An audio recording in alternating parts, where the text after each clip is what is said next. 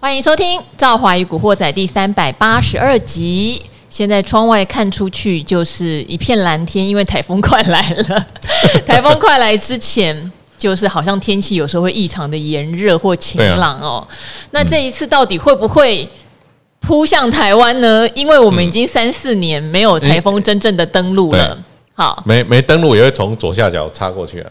哦，好，这一次的话，它比较有趣哈，它比较往。左边弯哦，以前都是往右边弯就离场了。对，这一次呢，本来看起来是正，就是要正攻台湾，嗯、可，可是后来他现在有一点点弯到左边哦，这真的是一件很神奇的事情哈。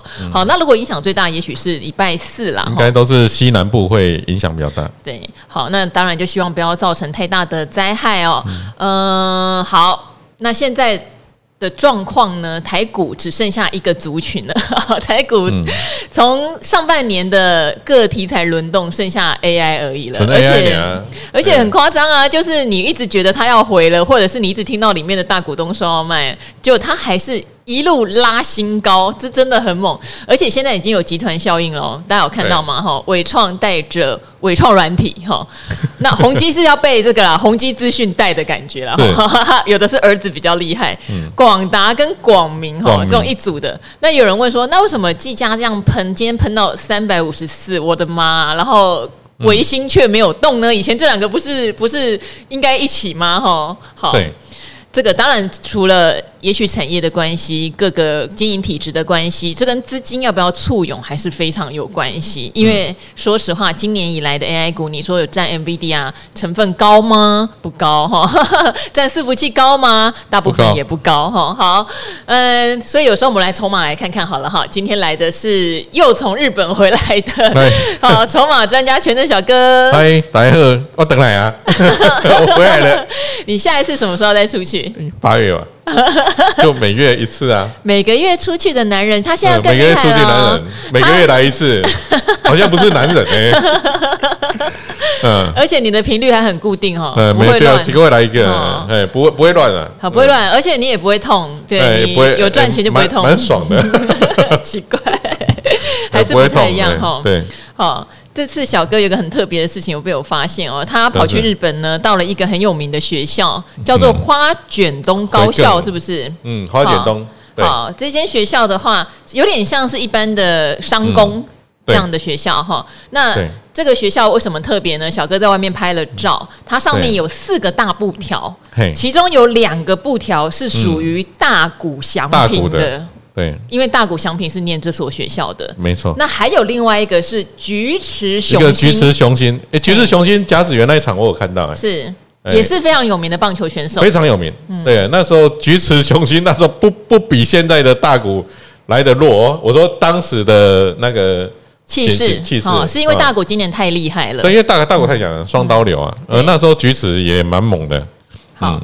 那这两位都是从这个花卷东出来的人哈，都是厉害的棒球选手。然后他还挂了一张，就是东京大学合格哈，这个人叫大卷匠人，好，大卷匠人。那这个小哥就拍了一张这样的照片，结果被有一个粉专叫做“我只想写写体育”写了一篇哇。我说实话，我这个外行人看了才感动，因为你知道我们一般这种，虽然我喜欢棒球，可是大部分人可能就只认识大谷翔平。那再认真一点的，一定会认识这个菊池雄星，对不对？对。好，那当然不会有人认识大卷匠人哈。那这个我只想写写体育，就是告诉大家为什么呃，当然大谷翔平大家都知道为什么哦，你学校出了这一位，我想你不挂个布条是不行的嘛。好，菊池雄心也是有名的棒球手。对。那大卷匠人是这所高卷东学校第一位。考上东京大学的，也就是日本第一志愿的学生。嗯、那感人的并不是在于在一所可能以不是以成绩挂帅的学校考上东大，而是他是抱着棒球梦，以非常优异的成绩、嗯、决定不要去念那种非常厉害的高中，而跑来念了花卷东，只为了完成他的棒球梦。对，然后偏偏在这边，他并没有得到很好的发挥，他的棒球路没有得到很好的发挥。对啊，因为这边都是很厉害的啦，太厉害，都体保生嘛。对 对对，等于是一个高材资优生跑来跟体保生，那后来但是他没有放弃他的棒球梦哦，他后来还经过重考，上了东大之后，现在是加入东大的棒球队。嗯、那他既然是花卷东第一位上东大的，也是东大第一位花卷东的学生哈，嗯，这是非常特殊的。好，我看了这篇真的是感动到有点眼泪快要掉下来哇！哦，所以小哥去日本拍了一张照片，嗯、有人帮小哥的照片写了一篇非常动人的故事。真的，对，对我们拍拍照不怎么样，不过那个引来一篇。很很这个令人动容的文章，我觉得还蛮值得的啦。嗯，我们特我们特地绕过去。嗯，哎，我们开开车，反正就每个点哦，只要有比较特别的，我就下车过去绕过去看。嗯，哦，这是自驾游，我觉得最好的地方了。是，嗯，因为你跟团不可能，跟团不可能开个游览车 跑到华景东面前让你去拍照嘛。然后这是有自驾游有机会啊。嗯，好，所以大家有兴趣的话，可以去这个粉砖看看哈。对，就是你知道，因为我想我在。分享粉丝团的时候，我很少会想要分享，就是一般的文章你不会随便分享嘛。是，像我自己，我觉得很好笑。我自己以前带数位，很希望大家能够分享东森新闻的文章，可是我自己是很不想分享别的文章的。但这一篇我就真的很想分享，我觉得写的很感动。我觉得感动的是他，呃，在花卷东的三年，他都没有放弃他的棒球梦，即使他只是一个板凳。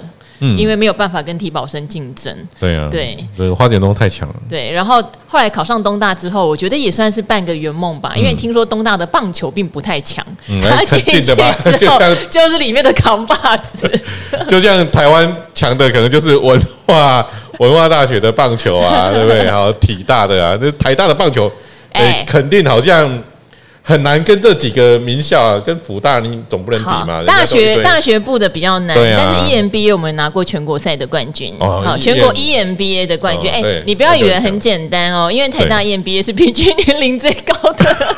我们我们遇到像那时候遇到什么张师大，然后就是一些中南部的学校，他们就是成绩只要就啊不是成绩，对不起，工作年资只要三到五年，他们就可以考。所以那个平均年龄比我们年轻太多啦，是是是，不简单了哈。今年十月还要再来一场全国赛，是福大主办。好，嗯、好，可能讲的有一点点远了哈，讲的有一点点远了。我们还是回到盘面上哈。好 爸爸带儿子，或是儿子带爸爸，嗯、只要有 AI。今天全家都升天哈，大概是这样的。有 AI 就开心了，呃，没有 AI 就 BI。好，现在很流行 AI 和 BI，哦应该大家都听过 AI 的 BI 呀，啊，然后再过一段时间呐，我再过诶，maybe 半年嘛，嗯，哦，你手上只要有套牢的 AI，那就 BI 了。对，因为再过半年，我觉得有些可能没那么厉害的 AI 就会回档了，就像我们前阵子跟各位讲的旅游股嘛，是。哇，现在旅游股很多打七折、打八折的一堆了啦，很多很多，打七折、打六折的已经有了哦，所以然后从高点算下来哦，所以。所以打对折的都有哈，像我现在无意间就滑到下都高点一二三，现在六十六，这样完全是对折哈。对六对啊，而且他们中间其实前两天有一两天观光股还曾经反弹，有没有？嗯哦，那时候我还记得在节目里面跟大家分享，像观光股的反弹会很类似什么呢？会很类似在二零二二年的时候，或是二零二一年的时候，景气循环股面板航运从高点下来。那时候每一次的反弹都是让你出场。都让你跑，都是开人道人道走廊，但是因为你从高档看到它下来的时候，因为观光股这一波有没有伴随业绩？有，所以很像航运类股。对，它伴随的是业绩好。嗯，好，那你会想业绩好为什么下来？因为股价已经先涨到超涨了嘛。对，所以你就会看到业绩越越好，股价越越低，会有这样的现象跑出来。那反弹是让人家逃命，反弹不是让人家进去抢货的。哦，所以前两天有分享这个观念哈。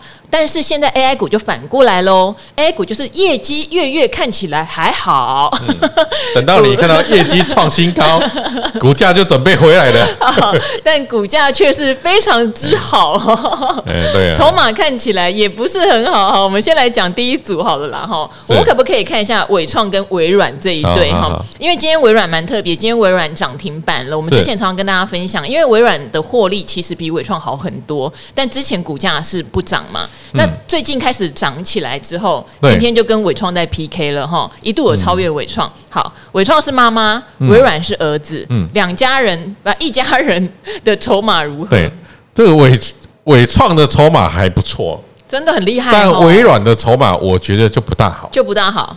哎，我觉得每次啊，哈，每次都这样，每次只要 A 大涨，然后 B 后面跟进的，哦，那你要记得看看 B 的筹码，是，就是你要看跟进的那个筹码，嗯，因为常常跟进的它的筹码是比较烂的，常常呢也没有一定的，哦，有时候跟进的筹码也不错。但像微软呢，它的筹码就算是比较差。嗯啊，可是它我看它千张大户有在增加耶，有有在增加，你要看它是不是刚好刚好是那个，因为千张大户增加哈，有时候是因为千张大户我们是礼拜五最终的来去做计算嘛。对。哦，那常常在礼拜五那一天可能遇到了所涨停哦，结果千张大户里面也有所涨停进去，哦，所以。那一天看的会没那么准确哦，你要看到锁涨停的出场之后，啊，再看看那千张大户，那这样会比较准确一点哦。那这个微软哦，微软它它在上礼拜上礼拜五是没有锁涨停的哦，所以它的千张大户还算稍微准一点哦。不过它的主力呢，长期而言是比较呈现卖超了，嗯，哦，那呈现卖超。的这种涨哦，这种涨，这种涨就是这样子。这种涨你也不要去空它，你不要说按筹码单我去空它，这种你一定要等到月线走平，或者是有第二个尖峰出现。是，他们现在连第一个尖峰都还不一定出现。嗯，因为他现在还在创高中了。哦，但是你去追踪股票，手脚真的要很快。嗯嗯，好，这是微软部分，但是伟创大哥被关。筹码反而变安定，对不对？它的是不是被关反而比较好啊？被关的回档都是让你上车了哦。然后筹码好，被关的回档都还不错。嗯哦，你看到它的主力其实没有大卖啊，但是一回档两根嘛。嗯，它那这个一被关之后，哦，第一天跌了一点八趴，第二天跌了四点七趴，第三天跌了三点八趴，那就是一个很好的买点。嗯哦，等到一买之后，哎，对对对，回到十日线，那离月线。这个我们看它的位阶哦，大概在五五左右。那通常强势股位阶回到四跟五都是不错的买点。哦，那位阶我们就在那个各位，你可以去看《歌友筹币报》里面，我们有讲那个布林通道里面有讲的位阶。是，呃，那个是我定义的哈，四跟五大概是在呃在那个月线跟上通道的一半呐，在五的话就是在一半，嗯，那就是一个不错的买点。那伟创也这样子跟上去了。不过在这个位置啦，我说真的，我觉得真的蛮高的。嗯，哦，你的你要去追的话，你的停损要设好一点。是，哦，你的停损可能要设到五日线哦。哦，你设到月线会很远哦。哦，因为它现在离月线很远了。哦，它现在月线也才一百一十五块。哦，所以它虽然月线每天都会上升呐，哦，但是你假如说啊，我买了月线，我在停损。那个会有点远，嗯，可能一回档可能就二十块、三十块。等于大家追 AI 标股的话，一定要切记，如果你不是买在一个你安心的低档区，哦，因为像有时候你买的比较便宜啊，说实话，上面的震荡根本与你无关，对不对？你就一直爆啊。对，那但是后来追的人，可能一个震荡你就会非常的惊吓，那你自己就要知道你手手的这个停损停利点到底在哪里，尤其是停损点。尤其是停损点或者出场点啦，嗯，某种程度，也许你不见得有到停损，也许只是没赚，没赚太多哈。出场点要怎么守？那我们之前也常常讲说，如果你按照这样，其实说实话脱离基本面了啦。所以朱老师常常会提醒，你是后来才追的，你也不是逢回才追的，那你就是要守前日的低点，对不对？或者是上一次的黑 K 低点，就是很近呐，甚至五日线都有就。都已经有点远了，有时候 飞上去的，它有时候在五日线的上面呢。对对对对，好，可能变三日线这样子哈。哇，三日线对对，所以大家自己要注意。好，这是第一组哦。第二组想问的是广达跟广明。好，这个广达哈，我自己都有认识里面的高层，都觉得有下半年有业绩，但是两百以上，大家也都。有点抱不住，嘿，手觉得会发烫。对啊，不是买不下去，是很想卖掉了。对啊，广达的筹码真的是蛮烂的。哦，真的啊，它主力都卖啊。嗯，主对主力都卖啊，为什么主力卖？它外资都爱卖啊。哦，然后呢，它哎，今天哦，嗯，今天数值出来了哦，今天的投信也在卖呢。哦，它本来是最近是投信在买哦，然后。然后今天投信，我现在看他今天是转卖。今天下午哈，他的最新的新闻，因为遭到警示了嘛，啊六月份 EPS 是一块钱，嗯，一块钱也不能算差，也还不错，嗯，对啊，那他他的投信卖啊，主力也在卖，那涨上来，它的殖利率已经变得很丑了啦，嗯，然后这个看起来也不是什么高股息的啦，哦，早就不是了，他跟伟创。将来应该很蛮多高股息会会卖掉，不过这边会被剔除呢。对啊，他他这种一定会被剔除，会被剔除。不过股鱼有来分享，股鱼有来分享，我觉得他讲的蛮中肯。他说高股息剔除之后，会有别的 ETF 会把它纳进去，就是它会适合别种。别种，别种，就零零五零的 类似零零。啊，第一是市值够大嘛，他们应该本来就是零零五零概念啦，本来应该本来就是，本来就是零零五零嘛，哈，那还会有一些别的选股策略的，好不好？将来有什么 AI ETF 啊，哈，科技 ETF，就是有可能会把它纳纳进去。对对，好，那这种，呃，这种，哎，假如纳进去的 ETF 不够多的话，那投信可能会。呃，会呈现卖出的会比较多嘛？嗯，哦，好，那呃，广达是这样，那广明呢？广明它的筹码哈，那我们要特别讲一下，它的筹码呢也是不好。嗯，然后呢，它今天再涨上来。哦，他今天肯定哦，因为现在还看不到筹码了。嗯，不过我猜今天的隔冲应该也蛮多的，是。因为他今天盘中曾经有锁涨停，嗯，打开又锁回去，又打开，哦，后面还是锁回去了，但他最终锁的张数已经变得很少了，就是锁涨停的锁不太住，这个锁不太住了，哦，收尾掉哈，然后它的筹码又烂，所以他明天肯定是一个大波股。嗯，大幅波动的大幅波动，嗯，明天大幅波动。那明天的，主力呢也很有可能是卖超的，嗯，因为他今天会有短线客进去买，但他明天一定会想办法出掉。哦，那这种都是我们觉得他都是跟着跟着呃跟着大哥走哦。那广达它事实上它有点跟着伟创走，嗯，所以这种已经是二线再二线哦，所以这种这种你再去追哈，有点像我们。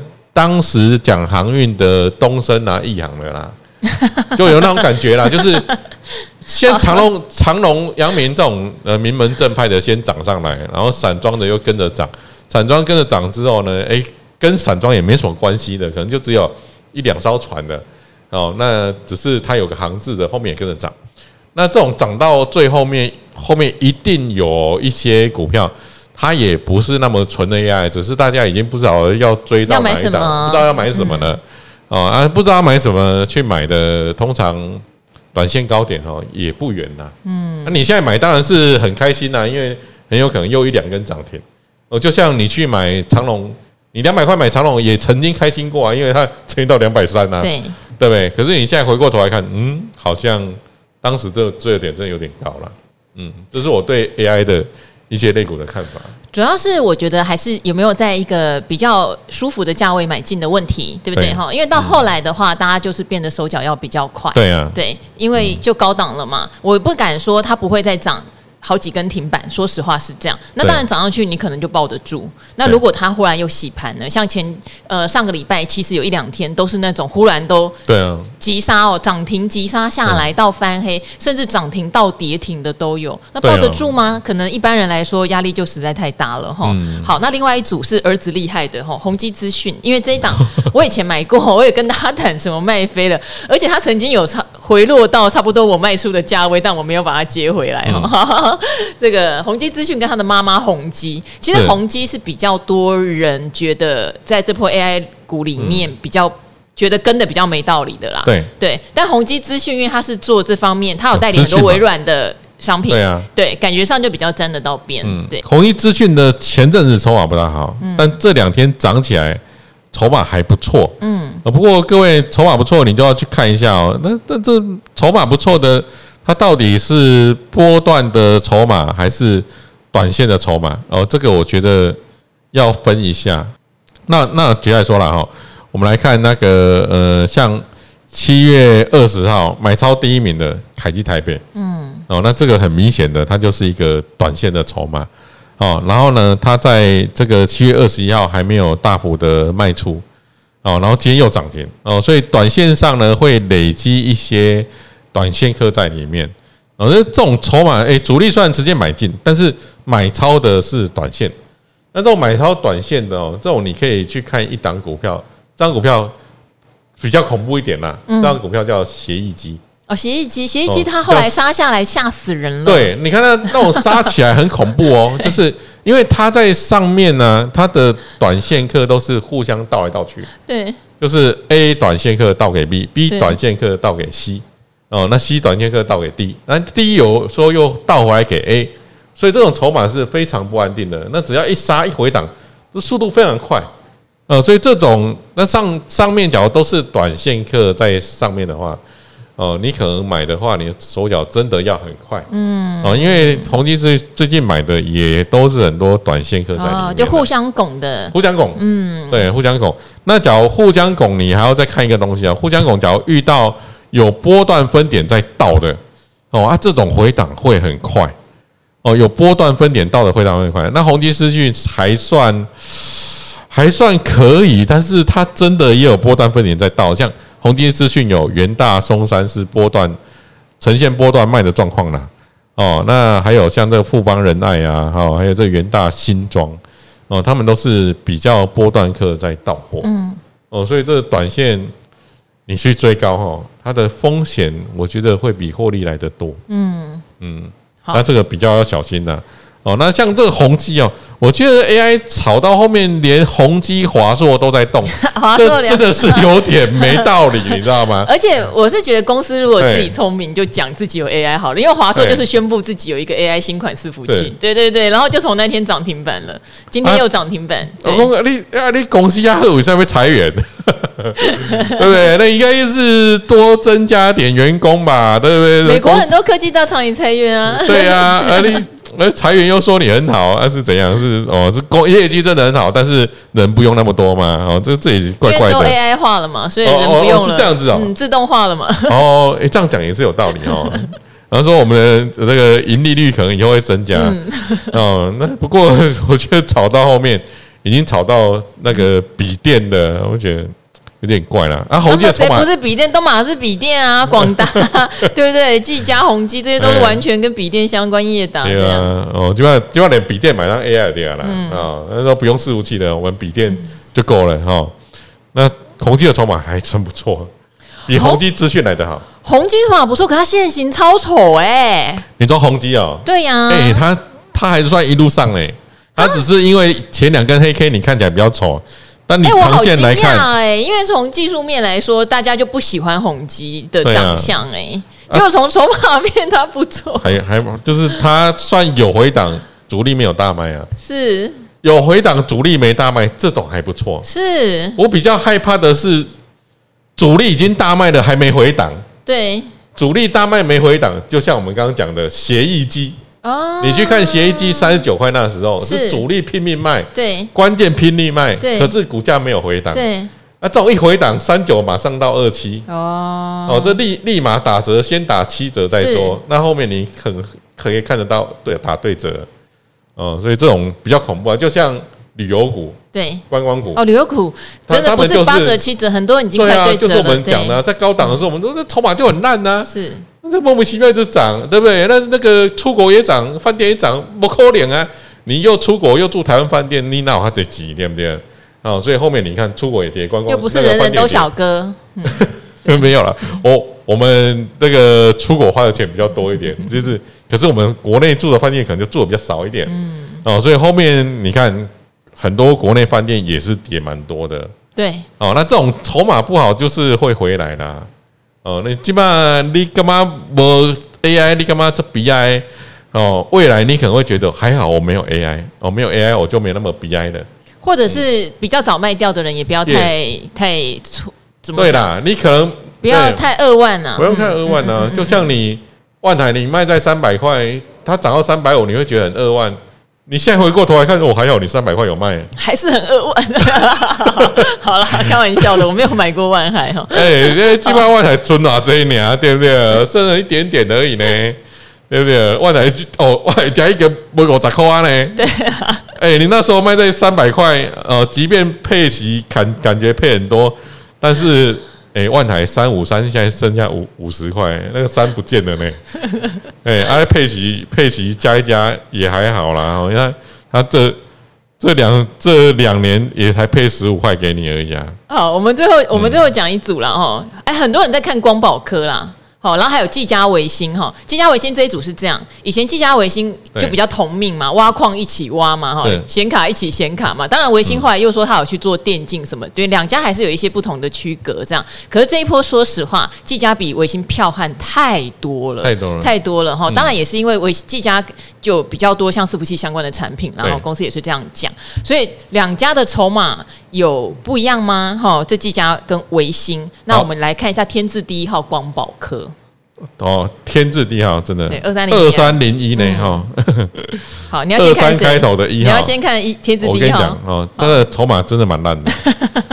光宝哥筹码真的烂。我到今天都还有收到主力要做他的讯息，主力拼命卖，外资拼命倒，对不对？你自你自己看，外资谁在倒？大摩在倒呢？哎，大摩拼命倒呢。哦，大摩最近都是几千张在砍的呢。哦，然后这个美林最近也在卖。哦，花旗环球也在卖，所以光宝科我就不晓得为什么这么强哦。凯台美原本是卖的，最近变成转买哦。那最近看起来，嗯，投信有买一些啊，但是我觉得外资它到的量比投信买的量还要多啦。光宝科我看起来真的没有很喜欢，嗯，不介意哦。光宝科是这样，好，所以光宝科我觉得要比较小心呐。啊，那接下来我们看计价，啊，计价筹码还不错，哦，至少主力没有大卖，但这种主力没有大卖，股价涨很多，筹码不错的，就让我想到一档股票，谁？华孚。啊，等一下也要解读一下哦，哈，等一下我们要解读一下华孚，因为你只要有筹码 K 线的哈，你去看一下华孚啊，华六天前的华孚。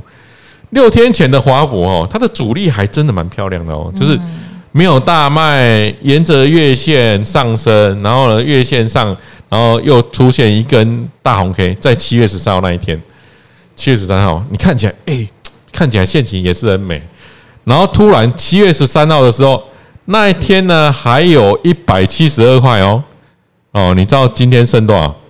哦，今天呢只剩一百一十一块，嗯，哦，主力。主力呢，在这几天从最高点一百八十三砍到了一百一十二，这打几折啊？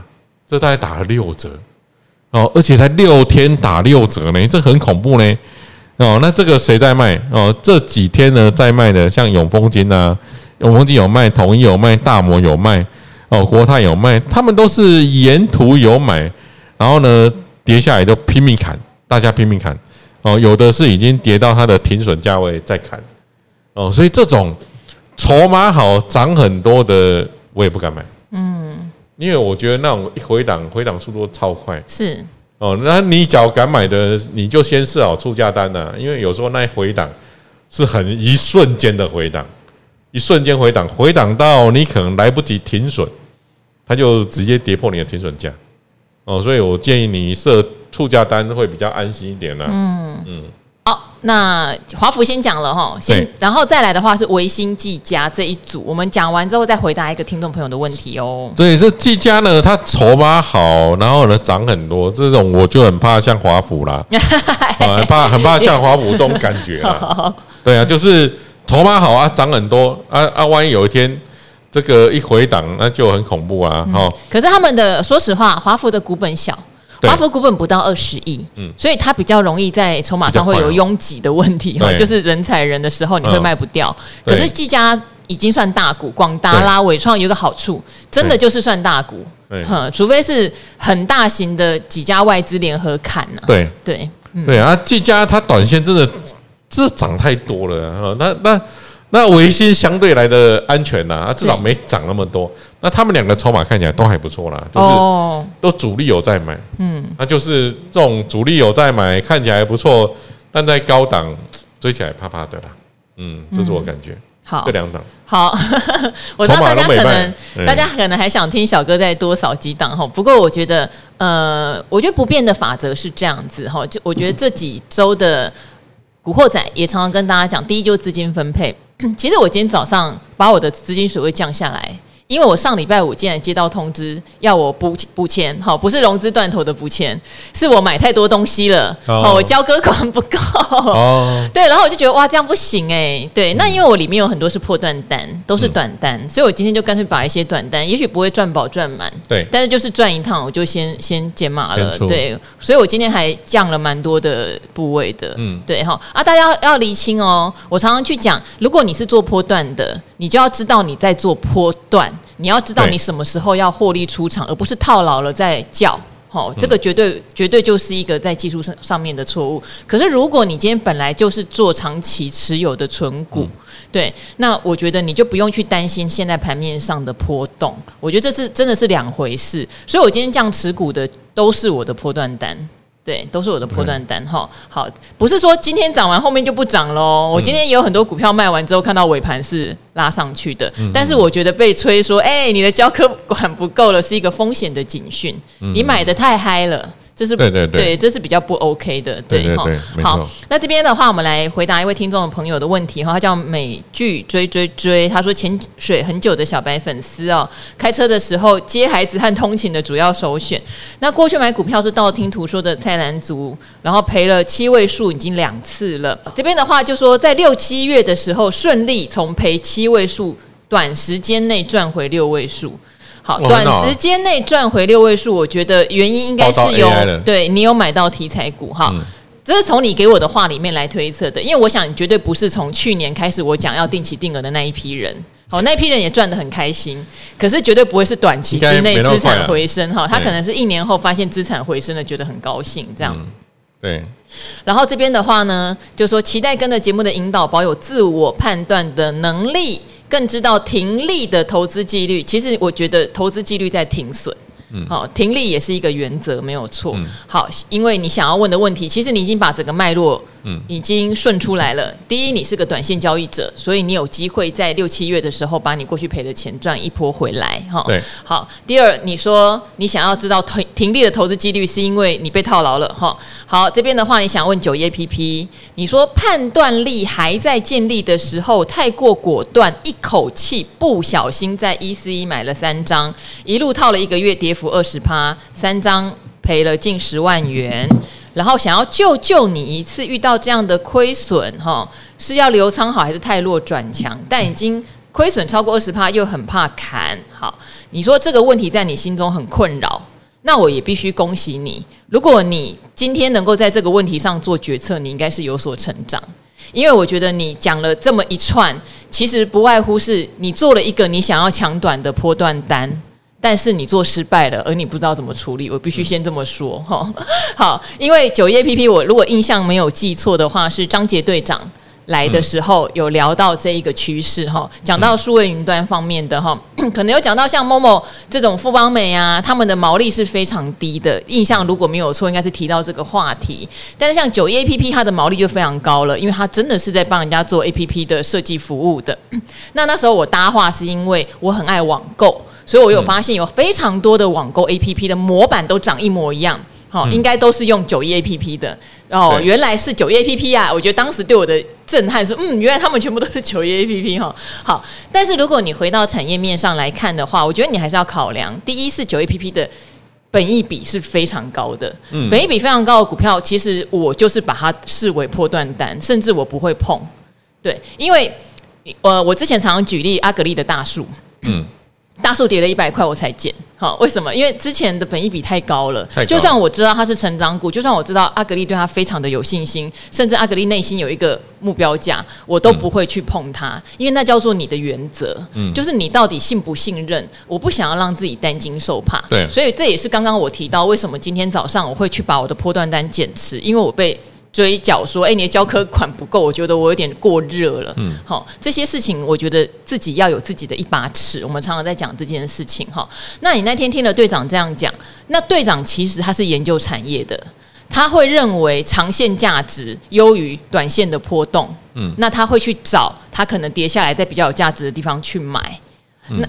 所以你如果那时候说一股脑热，你是一口气用 all in 的心情，如果你是用这种心情的话，那你其实你想做的是一个短，我想是不会长，因为如果你要做长，你一定会留一些钱，对不对？诶，下修啦！如果对他长线的发展，我觉得听完队长讲，我研究完我也很有信心，就算现在本益比高，我还是愿意长线跟他活下去。那你反而是应该跌下来的时候有考虑减它呀，对不对？就像为什么之前中心店出问题，一堆人说要减，因为就是看到说哦，原来它。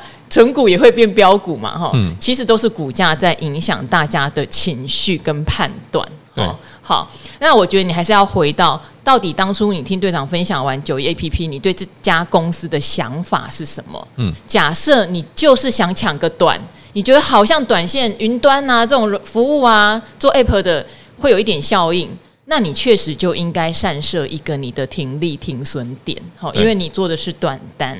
那如果你觉得哦。我觉得它长线超级有机会的。我这三张只是试水温，我接下来其实未来是要布建成怎样怎样怎样，那你就要去考虑什么样的点你捡起来会舒服。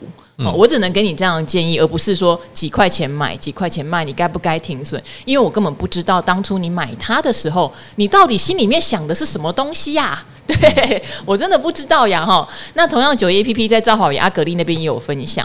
像阿格力就认为，比起九一 APP，它就像绿界这样的金流公司，它的长线价值是比较强的，因为你能设计几个 APP 呢？哦，APP 是是是有限的嘛，可是你去收钱抽手续费这件事情是无限扩大的嘛？哦，对，因为每个人都要用金流啊，对不对？APP 你会有竞争对手嘛？可是金流绑定不容易换哦，嗯，金融绑定是不容易换的，因为它很多的安全资讯在里面哦。可是 APP 的设计你会不会换？别人设计的更便宜更好，你可能会换，齁，所以你要自己去认为这个它的产业模型是不是你要的，齁，我觉得这点是最重要最重要的。对，那当然今天小哥来，我觉得也可以看一下，因为九 APP 最近确实是连续跌，到底有什么问题？齁，嗯，这个我们假如用那个用一年的筹码来看哦，你看起来会有点害怕。哦，因为它从七十一块就一年前的七十一块最低点涨到高点一百六十一块。所以它短线上呢，说真的，它也涨蛮多了，也涨了一倍。哦，那涨了一倍之后呢，在一百六十一块那边呢，是个我们讲哦，在它很像 M 头的左肩的那个第一个 pick 啦，哦，这第一个尖峰。然后呢，又在这个七月初的时候，又做了第二个这个尖峰哦，大概在一百四十五块附近。然后之后就开始连续跌了，所以你现在看起来哦，你真的看起来有点像一个 M 头在右边哦。那出现一个 M 头，我们就要看主力是在买超还卖超了。只要主力是在卖超，那真的是有点危险哦。他主力真的是站在卖方哦。那主力最近是在卖，然后呢又破了 M 头的颈线。这种股票，我会趁着反弹的时候找一个出场点。我只能这样讲哦。那找出场点，我就不会去 care 我的成本，因为一般一般人哦，他问股票都会说啊，我我买在哪边呢？我赔多少啊？我赔几趴？我觉得我赔几趴了。我说啊，你赔二十趴，那我只要问你一个问题：赔十趴你舍得砍吗？我说不要，我看能不能不要赔，让我砍。你有这种想法，你就砍不下去的了啦。哦，所以问股票，你真的不要说你赔几趴。因为你记得你赔几趴，谁记得谁痛苦哦？你记得你痛苦，而且你记得你就没办法好好的找个漂亮的停损点，因为你只要记得你赔几趴，你一定记得你空的价格，那你的价格不到，你就砍不下去。那那你买卖根本不是看基本面，也不是看筹码面，你也不用问了，你买卖只是看你的损益在做买卖而已啊。就是你赚钱你会砍，你赔钱你不会砍，那这样子你一定会遇到大赔的时候，然后每次赚都是小赚出场，那，这样我就觉得不大适合，不大适合做短线了。嗯，好，因为刚刚有提到观念在建立哈，所以所以我觉得这一次为什么一开场我就讲说很好，如果这一次你能够做决定，我觉得你会进步。对啊，对，因为呃，如果常常听古惑仔的节目，就会发现赵华很强调几件事情哈。第一个，你到底是依循什么样的原则进场的？嗯，好，你到底是依循你对这个价值判断面的呃结论进场的？当然，这个是最难的。因为一般人说实话非常懒得 follow 公司的状况。对，好，那如果你是技术面进场的，我想。这个一开始一下跌，你就会遵从朱老师讲的，不要让自己被套牢了嘛，哈、嗯。如果你是遵从筹码面进场的话，那小哥的筹码教学，我觉得一定要搞清楚。对，无论如何你要有一个依据呀，哈。我现在最怕的就是说，股价涨，觉得自己很厉害，好棒棒，做对了决定，哈，all in 是对的。嗯、可是股价跌的时候，就开始不知道我该怎么办。现在砍会不会砍在阿呆股？对啊。好，如果这个阵头还是一直跟着大家的话，那自我决定的能力其实还是不足的啦，哈、嗯。这个第一个是，到底你是遵循。什么样的信念进来的，你一定要记得啊！吼，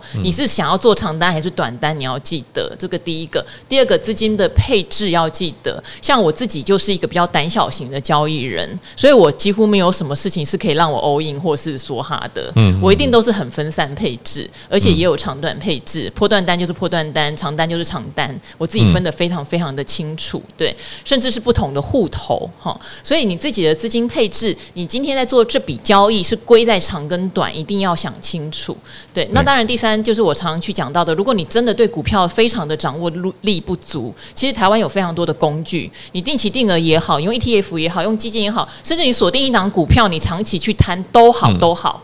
好，你就用分散成本的想法来做你的投资，让你的不安全感跟害怕感降到最低。因为人的情绪上来就会做出很奇怪的决定，而且不管你做任何决定，你都会后悔。